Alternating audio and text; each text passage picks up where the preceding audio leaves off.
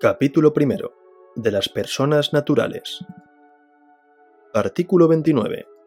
El nacimiento determina la personalidad, pero el concebido se tiene por nacido para todos los efectos que le sean favorables siempre que nazca con las condiciones que expresa el artículo siguiente. Artículo 30.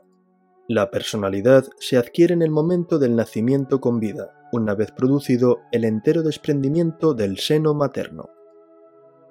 Artículo 31. La prioridad del nacimiento en el caso de partos dobles da al primer nacido los derechos que la ley reconozca al primogénito. Artículo 32. La personalidad civil se extingue por la muerte de las personas. Artículo 33. Si se duda entre dos o más personas llamadas a sucederse quién de ellas ha muerto primero, el que sostenga la muerte anterior de una o de otra debe probarla.